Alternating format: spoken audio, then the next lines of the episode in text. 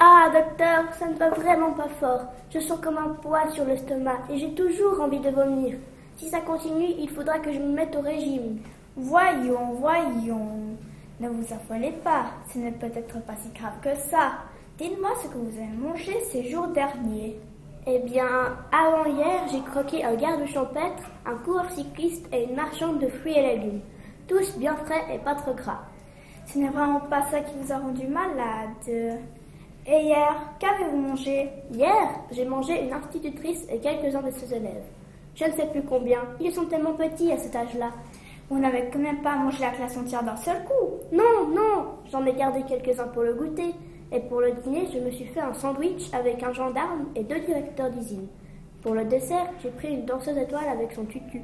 C'est tout Oui, oui. Vous êtes sûr Réfléchissez bien. Ah oui, maintenant j'en me souviens. En traversant la forêt, j'ai mangé une fraise des bois. Ne cherchez plus. C'est ça qui vous a rendu malade. Et vous pensez que c'est grave Mais pas du tout. Tenez, avalez ce cachet et dans 30 secondes, vous ne, sentirez plus rien. Et je ne serai pas obligée de me mettre au régime Pas le moins du monde. Reprenez tranquillement votre alimentation habituelle, mais évitez les fraises des bois et les framboises. Oh, merci docteur, merci beaucoup. Ah, secours